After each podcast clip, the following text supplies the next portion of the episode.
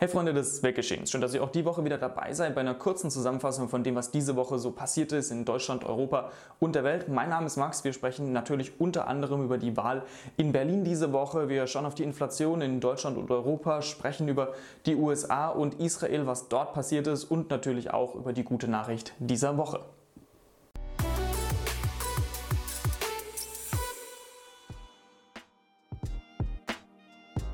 Zunächst einmal aber ein Blick auf Berlin. Dort hat ja nochmal eine Wiederholungswahl am Sonntag stattgefunden von unter anderem der Bundestagswahl 2021, weil das Verfassungsgericht in Berlin eben festgestellt hat, dass die Wahl so schief gegangen ist damals in Berlin mit Berlin-Marathon, vier verschiedene Wahlen gleichzeitig, verlorene Stimmzettel etc., dass man diese Wahl letztlich tatsächlich wiederholen musste. Und eigentlich war Franziska Giffey dort gewählt worden als Bürgermeisterin von Berlin. Äh, die SPD hatte eine Menge Stimmen bekommen. Das hat sich bei dieser Wahl allerdings geändert. Man ist so unzufrieden, unzufrieden mit der derzeitigen rot-grün-roten Regierung gewesen, dass die CDU praktisch als Protestpartei sehr viele Stimmen dazu gewonnen hat. Das heißt, die CDU, wie man sehen kann, ist stärkste Kraft geworden und möchte damit dementsprechend natürlich auch die Regierung stellen, sagt, sie haben selbst den Regierungsauftrag als stärkste Fraktion. Jetzt gibt es aber im rechtlichen Sinne eigentlich sowas wie einen Regierungsauftrag nicht so wirklich. Und das bedeutet, Rot-Grün-Rot hat weiterhin die Mehrheit im Parlament. Das heißt, obwohl die CDU hier klarer Wahlgewinner ist und die alten Parteien abgestraft wurden oder die alte Regierung abgestraft wurde, ist es durchaus möglich, dass die alte Regierung weiter regieren kann. Anders als bisher, weil äh, zum Beispiel SPD und Grüne ziemlich gleich stark sind, nur ein paar wenige hundert Stimmen bei zwei Millionen Wählenden Unterschied, aber das ist äh, der Stand hier. Interessant vor allem ist noch, die FDP ist raus aus dem Landtag, hat auch einige Stimmen hier an die Union verloren, konnte eben diese Protestbewegung nicht mitnehmen und hat damit die fünfte Landtagswahl in Folge verloren. Äh, von den letzten fünf Landtagswahlen sind sie dreimal aus dem Parlament geflogen und bei vielen anderen Vorsitzenden von Parteien wäre es das, dadurch. Aber Christian Lindner steht so sehr für die FDP, dass er immer noch mehr oder weniger unangefochten an der Spitze der FDP steht. Und die FDP reagiert, wie sie bei den letzten vier verlorenen Landtagswahlen auch reagiert hat, nämlich, ach, wir brauchen mehr Profil in der Ampel. Wir müssen uns mehr abgrenzen von SPD und von Grünen, um zu zeigen, dass auch die FDP in der Ampel was macht, und zwar nichts links-grünes.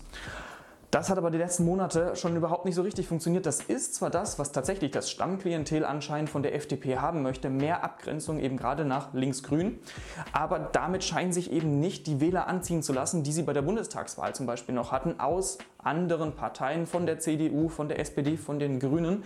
Und da wäre mehr Kompromiss notwendig, den es derzeit in der Ampel nicht wirklich gibt. Es gibt einen offen ausgetragenen Streit zwischen Habeck und Lindner in dieser Woche, weil man eben äh, festgefahren ist an vielen Positionen und dementsprechend einfach lieber gar nichts macht, statt dass die FDP den Grünen zusteht, äh, bestimmte Klimaschutzvorhaben umzusetzen und die Grünen dann dafür auf der anderen Seite als Kompromiss der FDP ähm, zusprechen, dass zum Beispiel die Schuldenbremse eingehalten wird. Man könnte so Deals machen und das würde natürlich das Land voranbringen, weil jeder dann auch was hat äh, zum Zeigen, das haben wir in die Koalition mit eingebracht. Stattdessen sehen wir mehr oder weniger Stillstand, gerade weil die FDP blockiert, weil die Grünen eben keine faulen Kompromisse eingehen wollen. Und ob das der FDP helfen wird, das werden dann vermutlich die nächsten Landtagswahlen zeigen. Gute und schlechte Neuigkeiten dann von der Inflation in Deutschland, je nachdem, welchen Zeitraum man betrachtet. Denn die Erzeugerpreise für alles Mögliche, was wir in Supermärkten und so weiter finden, sind im vierten Monat in Folge gesunken. Das heißt, die Inflation geht zurück. Das sehen wir ganz deutlich. Wenn wir es aber mal vergleichen, zum Beispiel mit vor einem Jahr, also ziemlich genau bevor der Krieg in der Ukraine gestartet ist, dann sehen wir, dass die Erzeugerpreise um etwa 18 Prozent nach oben geschossen sind. Unter anderem eben wegen der Energiepreise, die im selben Zeitraum um etwa 33 Prozent nach oben gegangen sind. Dass wir jetzt einen Rückgang der Inflation erleben, ist zum einen dem geschuldet, dass die äh, Inflation zurückgeht, weil einfach äh, bestimmte Lieferketten und so wieder funktionieren, weil die Energiepreise gedeckelt wurden. Strom- und Gaspreisbremse setzt ab März ein und dementsprechend könnte es für Unternehmen und Privatpersonen eben besser werden.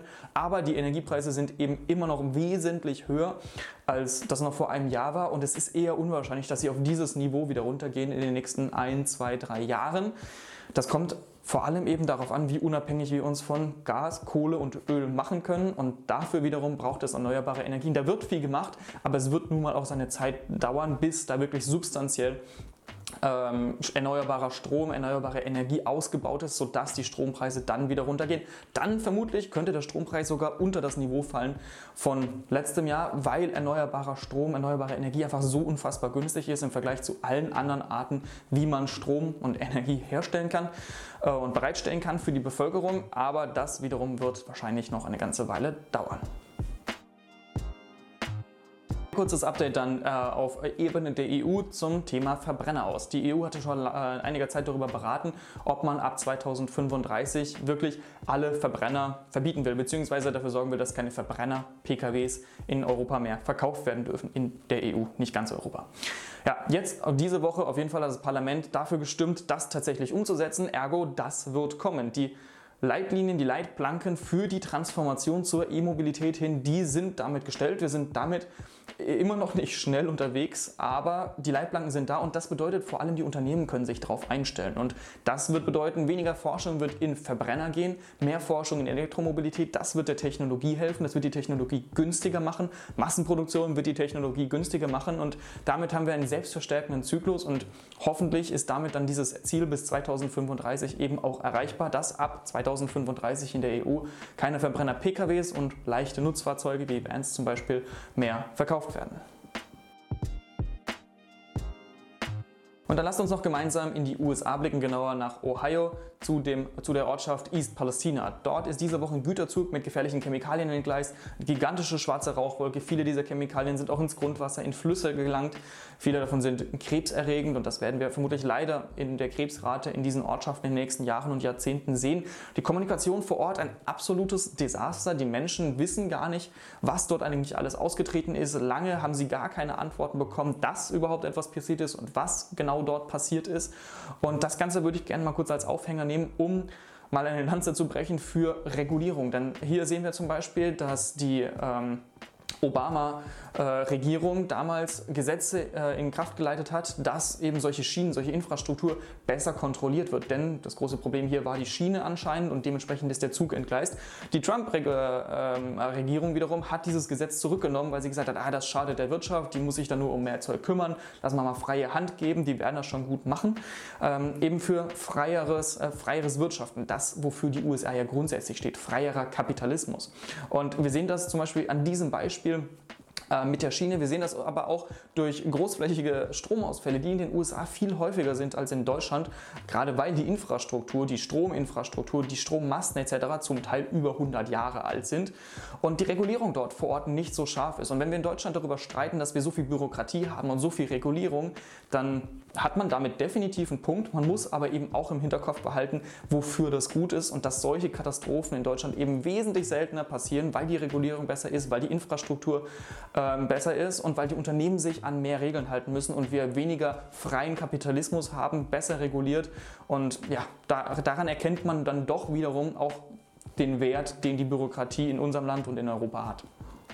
Zu unserem letzten Punkt dann diese Woche und der hat es geopolitisch in sich. Da sprechen wir nämlich über Israel und die Siedlungspolitik von Israel im Gebiet Palästina. Palästina, ein sowieso unterdrücktes Gebiet von Israel, ähm, Israel selber hat eben ganz viele neue Siedlungen dahingesetzt, ähm, genehmigt Baupläne eben hauptsächlich für Israelis, nicht für Palästinenser. Und das wurde jetzt im UN-Sicherheitsrat stark kritisiert. Alle Länder außer der USA im Sicherheitsrat haben dieses Vorgehen jetzt kritisiert. Damit ist es nicht einstimmig und damit gibt es keine formelle Kritik daran. Aber es zeigt doch sehr deutlich, ähm, dass Israel in dieser Hinsicht ein wenig die Verbündeten ausgehen. Denn äh, ganz klar ist, dass das völkerrechtswidrig ist, was vor Ort passiert und dass Israel gar nicht mehr interessiert ist an einer Zwei-Staaten-Lösung, über die ja lange verhandelt wurde.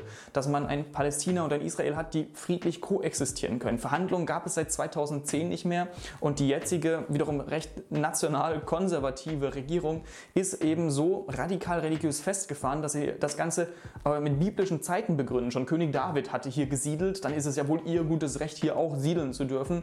Und dabei vergessen sie die ganzen hunderte, tausende Jahre, wo Palästinenser eben dort gesiedelt haben und es eben auch zu ihrem Land gemacht haben. Das Ganze geht sogar so weit, dass zum Teil jetzt Schulen abgerissen werden in Palästina, um Platz für Siedlungsgebiet zu machen. Schulen, die mit EU-Geld gefördert wurden, aus humanitären Gründen, um den Menschen vor Ort zu helfen, dass sie nicht wie jetzt wieder zum Teil eben in Zelten Unterricht haben, sondern ein richtiges Gebäude. Israel sagt, naja, das ist jetzt aber unser Gebiet, da siedeln wir, das Gebäude wird abgerissen und die EU fordert sogar offiziell Schadensersatz dafür. Und ja, damit äh, isoliert sich Israel weiter und sollte das nicht gestoppt werden, sollte sich das nicht in den kommenden Jahren ändern, dann wird es vermutlich in 10, 20 Jahren kein Palästina grundsätzlich mehr geben. Dann wird sich die Zwei-Staaten-Lösung auch mehr oder weniger erübrigen, weil es dann nur noch ein Israel geben wird. Und äh, das würde natürlich der nationalkonservativen Regierung in Israel sehr gefallen, wäre natürlich aber eine humanitäre Katastrophe für all die Menschen, die in Palästina leben.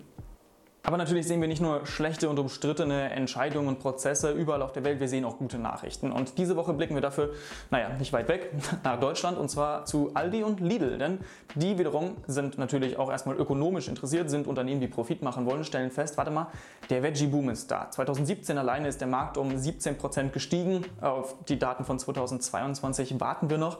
Aber es ist zu vermuten, dass Veggie-Produkte, ähm, Fleischersatzprodukte immer mehr am Kommen sind und dementsprechend stellen beide, und Lidl hat das diese Woche ähm, mehr oder weniger offiziell gemacht, ähm, mehr um auf äh, zum Teil hochwertigere Fleischprodukte, dafür vielleicht weniger und mehr Fleischersatzprodukte, mehr Veggie-Produkte. Und natürlich wird hier protestiert, gerade von den Menschen, die eben viele Tiere halten, aber Aldi und Lidl, und darüber kann man streiten, ob das gut oder schlecht ist, haben eine unfassbare Marktmacht und können eigentlich durchsetzen, was auch immer sie wollen, wenn sie sagen, naja, wir müssen aber unsere Produkte günstig halten, wir können keine Preissteigerung für Klopapier machen, na dann wird der Klopapierhersteller Hackler einfach pleite gehen, äh, weil sie das so nicht machen können, weil die Marktmacht von Aldi und Lidl so stark ist. In dieser Hinsicht jetzt bei Veggie-Produkten, wo wir auf Klimawandel schauen müssen und grundsätzlich natürlich der Konsum von weniger Fleisch auch gesünder für alle wäre, für die allermeisten wäre, ist das natürlich definitiv eine gute Nachricht.